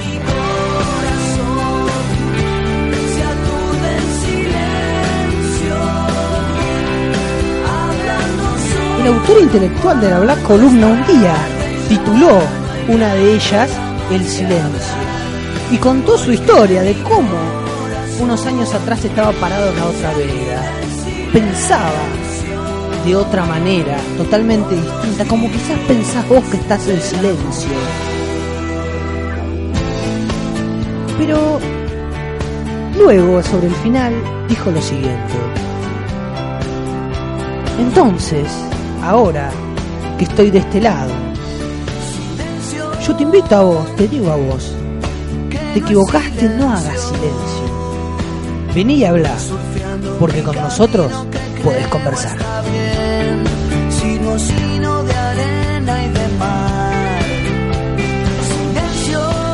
De 12.30 a 14.30 te hicimos la más amable de las compañías posibles y sobre todo un buen programa de radio. parlantes